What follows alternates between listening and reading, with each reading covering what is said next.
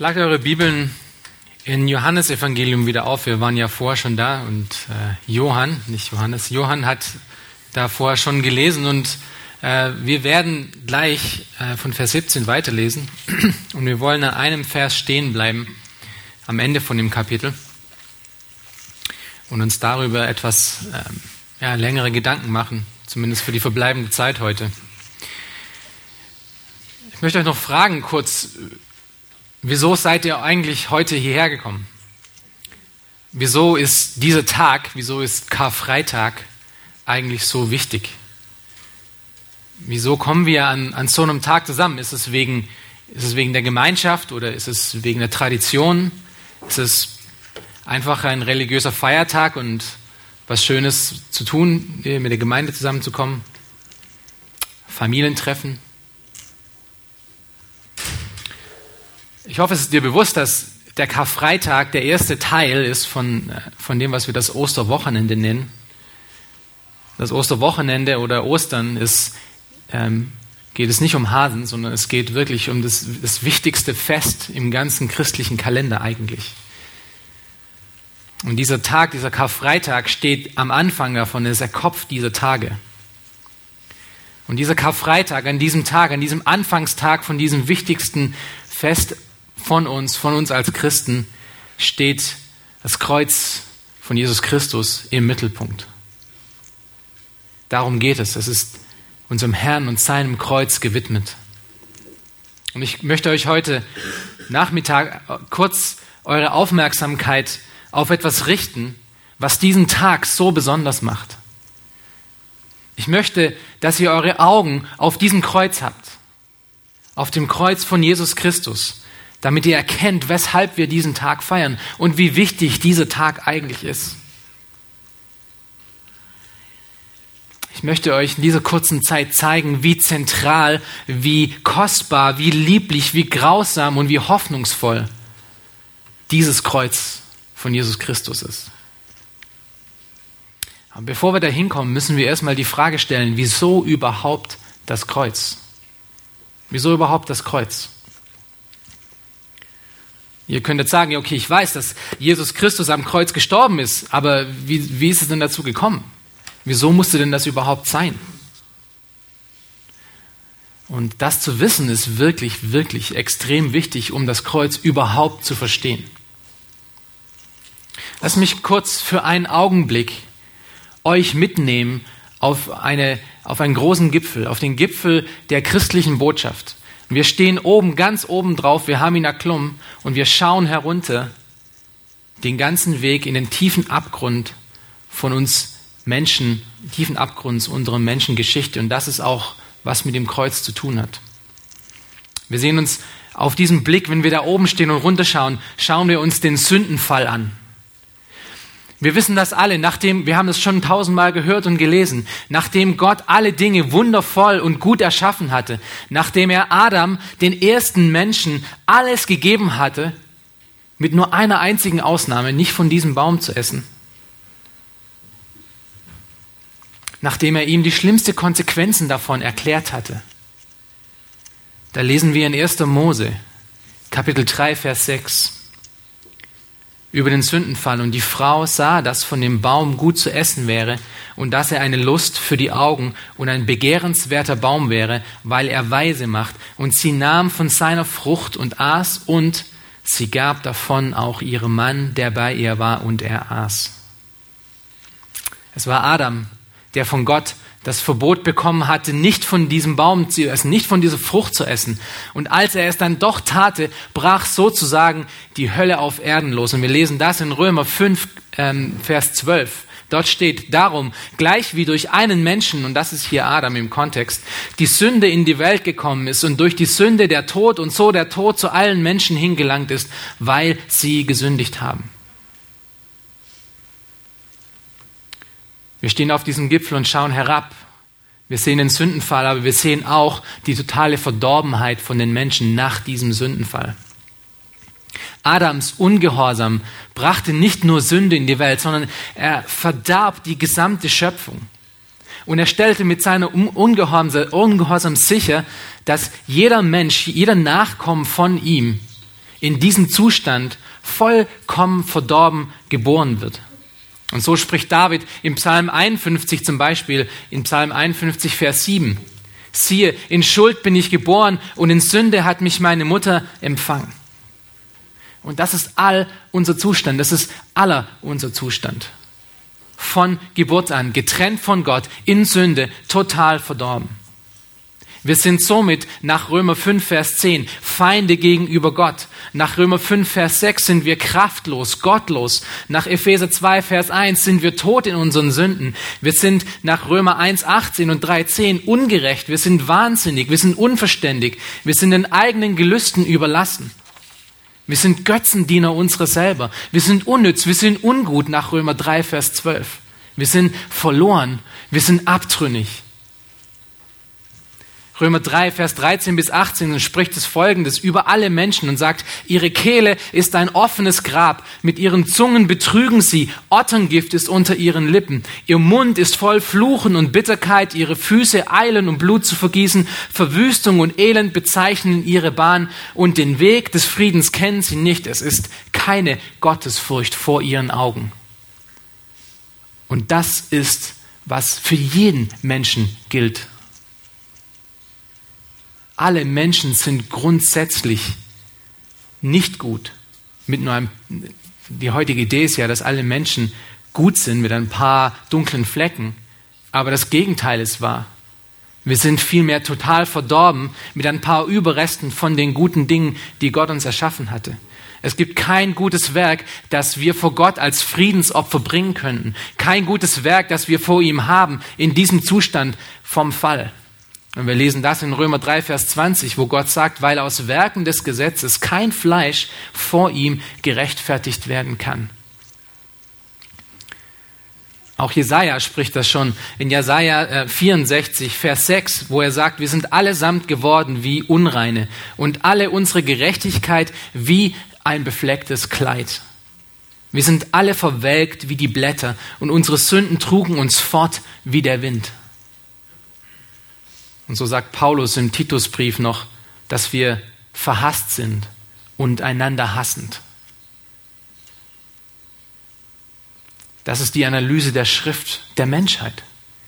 Das ist, wie wir alle geboren werden. Das ist der Zustand des Menschen. Und von diesem hohen Gipfel sehen wir nicht nur die totale Verdorbenheit, sondern wir sehen auch die totale Verlorenheit.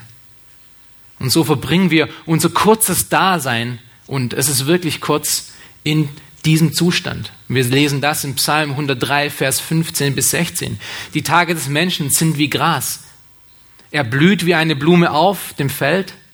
Wenn, er, wenn ein Wind darüber geht, so ist sie nicht mehr da und ihre Städte kennt sie nicht mehr.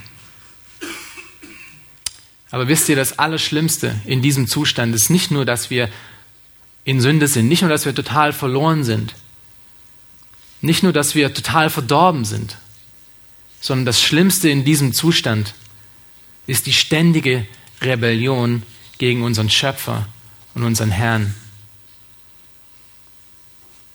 Und wir lesen das in Römer 1, Vers 21 bis 23. Denn obgleich sie Gott erkannten, haben sie ihn doch nicht als Gott geehrt und ihm nicht gedankt, sondern sind in ihren Gedanken, in ihrem nichtigen Wahn verfallen und ihr unverständiges Herz wurde verfinstert. Da sie sich für weise hielten, sind sie zu Narren geworden und haben die Herrlichkeit des unvergänglichen Gottes vertauscht mit einem Bild, das dem vergänglichen Menschen, den Vögeln und den vierfüßigen und kriechenden Tieren gleicht. Wir sind wirklich tief gefallen. Wir sind sehr tief gefallen als Menschen. Wir stehen vor Gott als Schuldige, vor dem ewigen Richter, vor ihm, nachdem wir sein, nach seinem Ebenbild wir geschaffen wurden. Der, der Mensch lief am Anfang mit Gott und fand seine ganze Erfüllung in ihm allein, gab ihm alle Ehre und fand in ihm alle die Güte. Und nun stehen wir vor ihm und wir sind wie in einem Todestrakt, wie auf einer Zelle absitzend, die Hinrichtung erwartend. Denn Gottes aktiver Zorn ist auf allen Menschen. Römer 1, Vers 18. Und wir wissen auch aus dem Römerbrief von Kapitel 6, Vers 23, dass der Lohn von dieser Sünde was ist? Er ist der Tod. Das ist die Bestimmung von allen Menschen, die nach Adam und Eva geboren werden. Und das ist auch schon, was Adam und Eva erfahren mussten in 1. Mose 2, Vers 17. Das Problem ist, dass die Strafsumme, die Strafsumme von all den Sünden, von den Dingen, in denen wir geboren sind, von unserem Zustand und den Dingen, die wir, die wir taten danach und die wir heute noch tun, die Strafsumme davon ist der Tod. Das war schon immer so. Wir lesen das in Hesekiel 18, Vers 20. Die Seele, welche sündigt, die soll sterben. Oder in 1. Mose 2, Vers 17. Denn an dem Tag, wo du davon isst, wirst du gewisslich sterben. Und somit ist der Tod unter uns und der Zustand von allen Menschen. Das gibt den Grund für das Kreuz. Denn die Frage ist nun die folgende. Wie kann Gott, wie kann Gott ein Menschenleben aus dieser Situation herausretten und immer noch gerecht sein? Wie kann Gott jemanden aus so einem Leben herausretten? Ein Leben voller Rebellion gegen ihn. Jemand, der tot ist geistlich gegenüber ihn. Wie kann er ihn vergeben und trotzdem noch gerecht sein? Wie kann er dich gehen lassen, wo du doch nichts zu bezahlen hast? Wo deine ganzen Werke nur Drecklappen sind? Wie kann er dich da gehen lassen? Nun, der einzige Weg aus diesem Todestrakt heraus ist, dass dich jemand rausholt. Keiner deiner Werke könnte es jemals schaffen, für diese Riesenschuld zu bezahlen. Du benötigst einen Anwalt. Du benötigst jemanden, der dich vor Gott vertritt. Du benötigst jemanden, der für dich bezahlt vor ihm einsteht. Und das bringt uns zu diesem heutigen Tag. Das bringt uns zu diesem heutigen Thema. Das bringt uns zum Kreuz Jesu Christi. Das bringt uns zu diesem kolossalen Moment in der Weltgeschichte. Und schlagt jetzt Johannes 19 nochmal auf. Wir lesen Verse 17 bis 30. Johannes 19, Vers 17 bis 30. Und wir hatten ja gerade vorher die ersten 16 Verse gelesen. Nun machen wir das Kapitel fertig. Und er trug sein Kreuz und ging hinaus zur sogenannten Schädelstätte, die auf, dem Hebräisch, die auf Hebräisch Golgatha heißt. Dort kreuzigten sie ihn und mit ihm zwei andere zu beiden Seiten, Jesu aber in der Mitte. Pilatus aber schrieb eine Überschrift und heftete sie an das Kreuz, und es stand geschrieben, Jesus der Nazarener, der König der Juden. Diese Überschrift nun lasen viele Juden, denn, denn der Ort, wo Jesus gekreuzigt wurde, war nahe bei der Stadt. Und es war in hebräischer, griechischer und lateinischer Sprache geschrieben. Da sprachen die obersten Priester der Juden zu Pilatus, schreibe nicht der König der Juden, sondern dass jener gesagt hat, ich bin der König der Juden. Pilatus antwortete, was ich geschrieben habe, das habe ich geschrieben. Als nun die Kriegsknechte Jesus gekreuzigt hatten, nahmen sie seine Kleider und machten vier Teile, für jeden Kriegsknecht ein Teil und dazu das Untergewand. Das Untergewand aber war ohne Naht, von oben bis unten in einem Stück geworben. Da sprachen sie zueinander, lasst uns das nicht zertrennen, sondern darum losen, wem es gehören soll, damit die Schrift erfüllt würde, die spricht, sie haben meine Kleider unter sich geteilt und über mein Gewand das losgeworfen. Dies nun taten die Kriegsknechte. Es standen aber bei dem Kreuz Jesus seine Mutter und die Schwester, seine Mutter Maria, die Frau des Klopas und Maria Magdalena. Als nun Jesus seine Mutter sah und den Jünger, der dabei stand, den er lieb hatte, spricht er zu seiner Mutter, Frau, siehe dein Sohn. Darauf spricht er zu dem Jünger, siehe deine Mutter. Und von der Stunde an nahm sie den Jünger an zu sich. Nach diesem, da Jesu wusste, dass schon alles vollbracht war, spricht er, damit die Schrift erfüllt würde, mich dürstet. Es stand nun ein Gefäß voll Essig da, die aber, sie aber tränkten einen Schwamm mit Essig, legten ihn um einen Ysop und hielten es ihm an den Mund. Als nun Jesus den Essig genommen hatte, sprach er, es ist vollbracht. Und er neigte sein Haupt und übergab den Geist.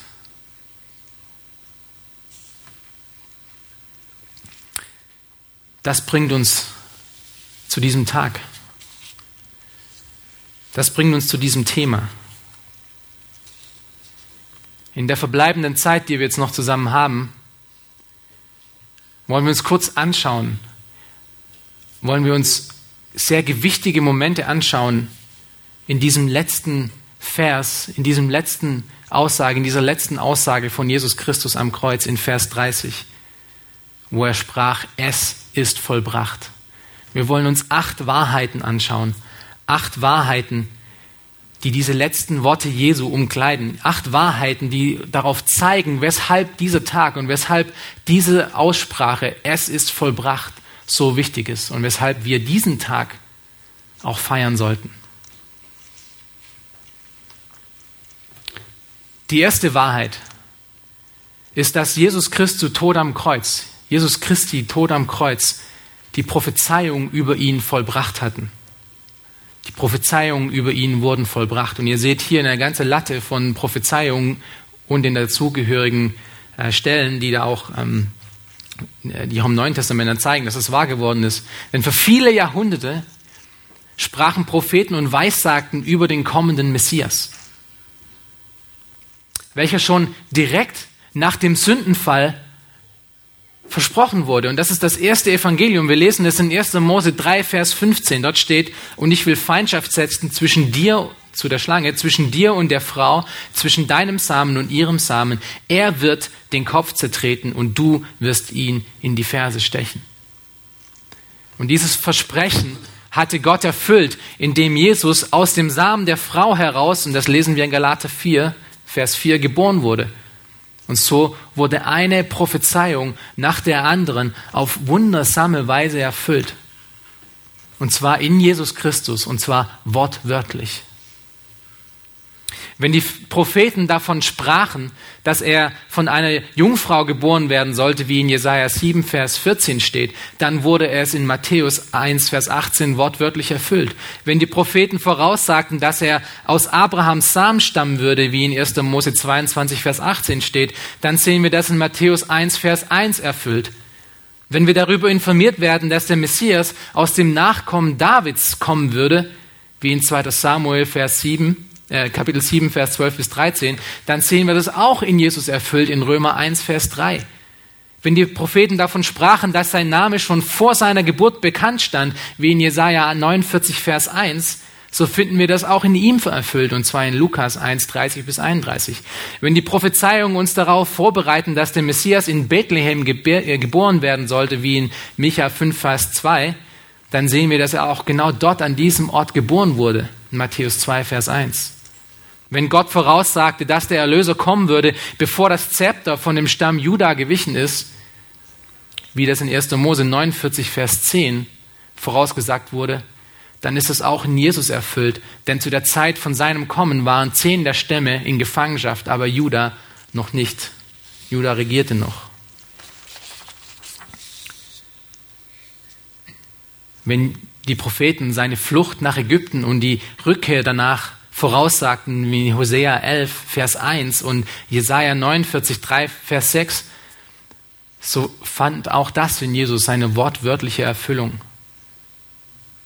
Wenn Gott seinen Messias den Weg durch seinen Boten bereiten sollte, wie in Malachi 3, Vers 1 gesagt, so finden wir das auch in Johannes dem Täufer, der vor ihm geht und genau das auch sagt, was in Malachi vorgesagt wurde. Siehe das Lamm Gottes, das die Sünde der Welt hinwegnimmt. Das ist Johannes Aussprache, als er Jesus das erste Mal sieht. Und so könnten wir noch weitermachen. Prophezeiungen nach Prophezeiungen, die im Neuen Testament wahr geworden sind, in Jesus Christus. Es genügt aber noch das eine zu sagen, das vorausgesagt wurde, dass er von den Seinen verachtet, wie in Jesaja 53, Vers 3, abgelehnt in Jesaja 8, Vers 14 und ohne Ursache gehasst würde, wie in Psalm 69, Vers 5. Also diese ganze Szene, die wir gerade gelesen haben, die Johann vorher gelesen hat und die wir jetzt zusammen gelesen haben, diese ganze Szene auf Golgatha, diese ganze Kreuzigung, sein Leiden und sein Sterben, war alles vorausgesagt. Wenn wir ihn jetzt nun auf dem Kreuz hängen sehen, dort an dem Kreuz, kurz vor seinem Tod, und ihn rufen hören. Es ist vollbracht. dann können wir wissen, dass alles das, was über den Messias bis dahin gesagt wurde, in Jesus wortwörtlich vollbracht wurde. Wir brauchen nicht mehr zu warten. Er ist schon da. Jesus Christus, er ist der versprochene Messias. In ihm sind alle diese Versprechungen, alle Prophezeiungen über das ganze Alte Testament vollbracht und wahr geworden. Und er hing an diesem Kreuz vor circa 2000 Jahren. Die zweite Wahrheit, was dieses Vollbringen äh, beschreibt, ist, dass das Leiden Jesu vollbracht wurde. Jesu Dienst auf Erden, als er hier auf die Erden kam, war, war kein Vergnügungspark für ihn. Treffend beschrieb der Prophet Jesaja den kommenden Messias als einen Mann der Schmerzen und Leiden in Jesaja 53, Vers 3. Und sein gesamtes Leben auf Erden war mit diesem Blick, mit diesem Blick auf das kommende Kreuz, auf die kommenden Leiden durchzogen. Und ihr könnt euch daran erinnern, bei dem Hochzeitsmahl in Kanaan verwies er schon darauf, dass seine Stunde noch nicht gekommen sei. Vor Nikodemus sprach er von seinem Kreuzestod. Zu Johannes und zu Jakobus spricht er, dass, dass sie den bitteren Kelch, den er zu trinken hat, nicht trinken können. Als Petrus ihn als den Christus erkannte, sprach er sofort, dass er, wie Matthäus 16, Vers 21 steht, nach Jerusalem gehen und viel leiden müsse und von den Ältesten, den obersten Priestern und Schriftgelehrten getötet werden müsse. Ständig wurde Jesus Christus von Menschen verlassen, wie in Johannes 6, Vers 60, verspottet und verfolgt. Ständig versuchten sie ihn umzubringen, zu steinigen. Ständig trug er das Leid zu wissen, dass sein Volk, für das er eigentlich gekommen ist, ihn ständig ablehnen, ablehnen würde. Wie in Matthäus 23, Vers 37 steht, wo er doch sagt, Jerusalem, Jerusalem, die du die Propheten tötest und steinigst, die zu dir gesandt sind. Wie oft habe ich deine Kinder sammeln wollen, wie eine Henne ihre Küken unter ihre Flügel sammelt, aber ihr habt nicht gewollt. Und am Ende verriet einer seiner engsten Jünger ihn was Jesus auch wusste. Jesus wurde in Matthäus 4 von Satan versucht. Und er wurde am Ende hier an dem Kreuz, was wir in Matthäus 27, Vers 46 nachlesen können, selbst von Gott verlassen. Und diese Leiden, diese Leiden wurden nun erfüllt.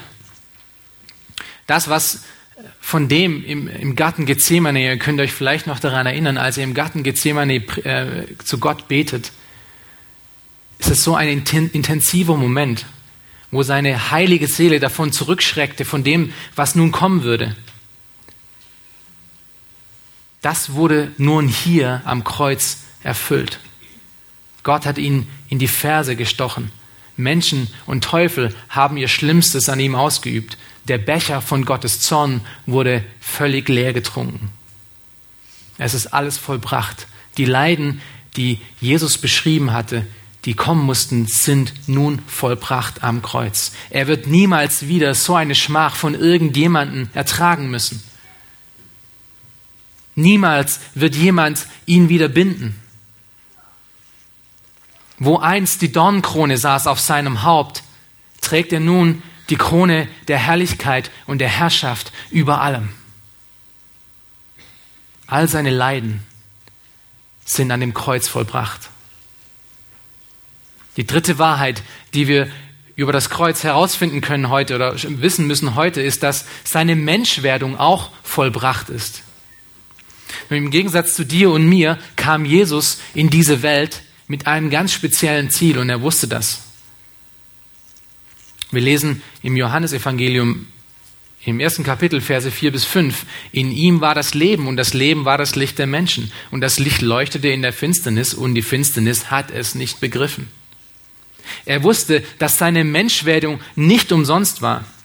Wir lesen später in Johannes 17, Vers 4 bis 5, wo er nochmal zu seinem Vater betet sagt er folgendes, ich habe dich verherrlicht auf Erden, ich habe das Werk vollendet, das du mir gegeben hast, damit ich es tun soll, und nun verherrliche du mich, Vater, bei dir selbst mit der Herrlichkeit, die ich bei dir hatte, ehe die Welt begann. Und nun am Kreuz stand er kurz davor, sein ganzes Werk auf Erden zu erfüllen. Und rief in dieser Voraussicht, es ist vollbracht. Das ist der Grund, weshalb er seine Herrlichkeit, die er am Anfang bei seinem Vater hatte, verlassen hatte und sich gedemütigt hatte, indem er so wurde wie einer von uns. Und wir können das in Philippa 2 nachlesen. Nun, was war denn nun dieses Werk, zu dem er gekommen ist? Was war nun dieses große Werk, für das er Mensch werden musste? Und das ist der vierte Punkt. Das ist die vierte Wahrheit, die wir über das Kreuz herausfinden können. Wenn er rief, es ist vollbracht, meinte er auch damit ganz speziell das Erlösungswerk, zu dem er gekommen ist. Und er beschreibt das in Lukas 19, Vers 10. Denn der Sohn des Menschen ist gekommen, um zu suchen und zu retten, was verloren ist. Das war sein Werk. Jesus kam in die Welt nach 1 Timotheus 1,15, um Sünder zu erretten und, und um die, welche unter dem Gesetz waren, loskaufte, damit wir die Sohnschaft empfingen, nach Galater 4,5. Jesus ist erschienen nach 1. Johannes 3, Vers 5, um unsere Sünden hinwegzunehmen. Er kam uns, um uns Sünde zu suchen und zu finden und zu erlösen. Das war das Werk, zu dem er gekommen ist. Und die Frage ist jetzt nun, wo würde er uns denn finden? Wo können wir ihn denn finden? Wo würde er uns denn finden? Und die Antwort darauf ist, die Verlorenen konnten von Gott nur dort auf Golgatha gefunden werden. Nur dort kann unsere Schuld mit einem angemessenen Preis bezahlt werden. Nur dort kann Gottes Gerechtigkeit aufrechterhalten werden. Nur dort können wir Leben finden, in dem Tod eines anderen, in dem Tod von Jesus Christus. Für Jahrhunderte bemühten sich Gottes Volk, angemessene Opfer zu bringen, Seit dem verhängnisvollen Augenblick von Adam, der die Frucht nahm und zubiss, versuchen wir Menschen etwas zu finden, was vor Gott bestehen kann, was uns irgendwie reinwaschen kann von aller Sünde. Die Lämmer und Kälber, die als Opfer äh, benutzt wurden, mussten makellos sein. Die Ausführung musste, musste haargenau so sein. Es musste Blut fließen, fließen, um Sühnung zu erlangen, was wir in 3. Äh, Mose 17, Vers 11 nachlesen.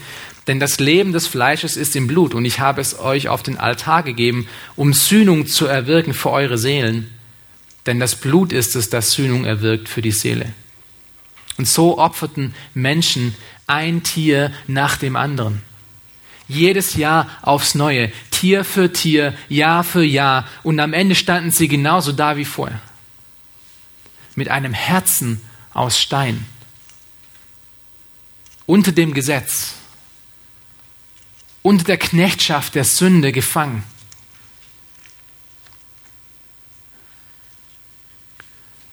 Wieso konnten oder wieso reichten diese Opfer nicht aus? Wieso reichten diese menschlichen Werke nicht aus, um uns zu sühnen, um uns zu, frei zu kaufen? Wir lesen das im Hebräerbrief nach. Dort steht geschrieben, und hört gut zu, denn weil das Gesetz nur einen Schatten des zukünftigen Heils Güte hat, nicht die Gestalt der Dinge selbst, so kam es auch mit den gleichen alljährlichen Opfern, die man immer wieder darbringt, die hinzutretenden niemals zur Vollendung bringen. Hätte man sonst nicht aufgehört, Opfer darzubringen, wenn die, welche den Gottesdienst verrichten, einmal gereinigt, kein Bewusstsein von Sünden mehr gehabt hätten. Stattdessen geschieht durch diese Opfer alle Jahre eine Erinnerung an die Sünden. Denn unmöglich kann das Blut von Stieren und Böcken Sünden hinwegnehmen. Darum spricht er bei seinem Eintritt in die Welt, Opfer und Gaben hast du nicht gewollt, ein Leib aber hast du mir bereitet. An Brandopfern und Sündopfern hast du kein Wohlgefallen. Da sprach ich, siehe, ich komme. In der Buchrolle steht von mir geschrieben, um deinen Willen, o oh Gott, zu tun. Oben sagt er, Opfer und Gaben, Brandopfer und Sündopfer hast du nicht gewollt. Du hast auch kein Wohlgefallen an ihnen, die ja nach dem Gesetz dargebracht werden. Dann fährt er fort, siehe, ich komme, um deinen Willen, o oh Gott, zu tun. Somit hebt er das erste auf, um das zweite einzusetzen. Aufgrund dieses Willens sind wir geheiligt durch die Opferung des Leibes Jesu Christi. Und zwar ein für alle Mal. Und jeder Priester steht da und verrichtet täglich den Gottesdienst und bringt oftmals dieselben Opfer dar, die doch niemals Sünden wegnehmen können. Er aber hat sich, nachdem er ein einziges Opfer für die Sünden dargebracht hat, dort am Kreuz, das für immer gilt, zu Rechten Gottes gesetzt. Und er wartet hinfort, bis seine Feinde als Schemel für seine Füße hingelegt werden. Denn mit einem einzigen Opfer hat er die für immer vollendet, welche geheiligt werden. Das bezeugt uns aber auch der Heilige Geist, denn nachdem zuvor gesagt worden ist, das ist der Bund, den ich mit ihnen schließen will, nach diesen Tagen, spricht der Herr. Ich will meine Gesetze in ihre Herze geben und sie, in ihre Sinne, und sie an ihre Sinne schreiben. Sagt er auch, an ihre Sünden und ihre Gesetzlosigkeiten will ich mich nicht mehr erinnern. Wo aber Vergebung für diese ist, da gibt es kein Opfer mehr für Sünde. Das ist vollbracht worden. Jesus, einmaliges Opfer am Kreuz, hat uns diese Sühnung erkauft, ein für alle Mal. Und diese Worte, es ist vollbracht, klingen in diesem Zusammenhang immer schöner, je oft, je oft man sie eigentlich nur sagt. Jesus bezahlte am Kreuz mit seinem Leben für meine Schuld. Er bezahlte mit der stärksten Währung, die es gibt, zu seinem eigenen Blut.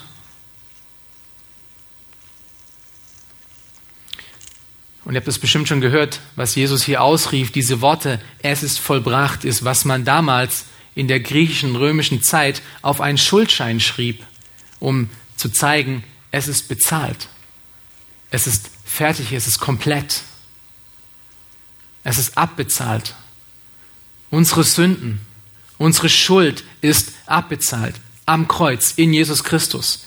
Er hat sie alle auf sich genommen, damit wir frei gehen können. Kolosser 2, Vers 10 sagt folgendes, denn in ihm wohnt die ganze Fülle der Gottheit leibhaftig und ihr seid zur Fülle gebracht in ihm, der das Haupt jeder Herrschaft und Gewalt ist. Es benötigt nichts mehr, um vor ihm vergeben zu stehen. Jesus hat alles wirklich getan. Er hat uns losgekauft, er hat uns ausgelöst, er hat den Kerker geöffnet, er hat unsere Fesseln abgelöst. Er, der das perfekte Lamm ist, hat das letzte, das perfekte und das einzige Opfer für unsere Schuld gebracht. Er hat wirklich alles erfüllt. In ihm ist die ganze Fülle Gottes und in ihm sind auch noch weitere Dinge erfüllt worden. Und ich nenne sie hier nur kurz zur, zur Vollständigung, ähm, denn die Zeit ist knapp. In ihm ist auch das Gesetz erfüllt worden.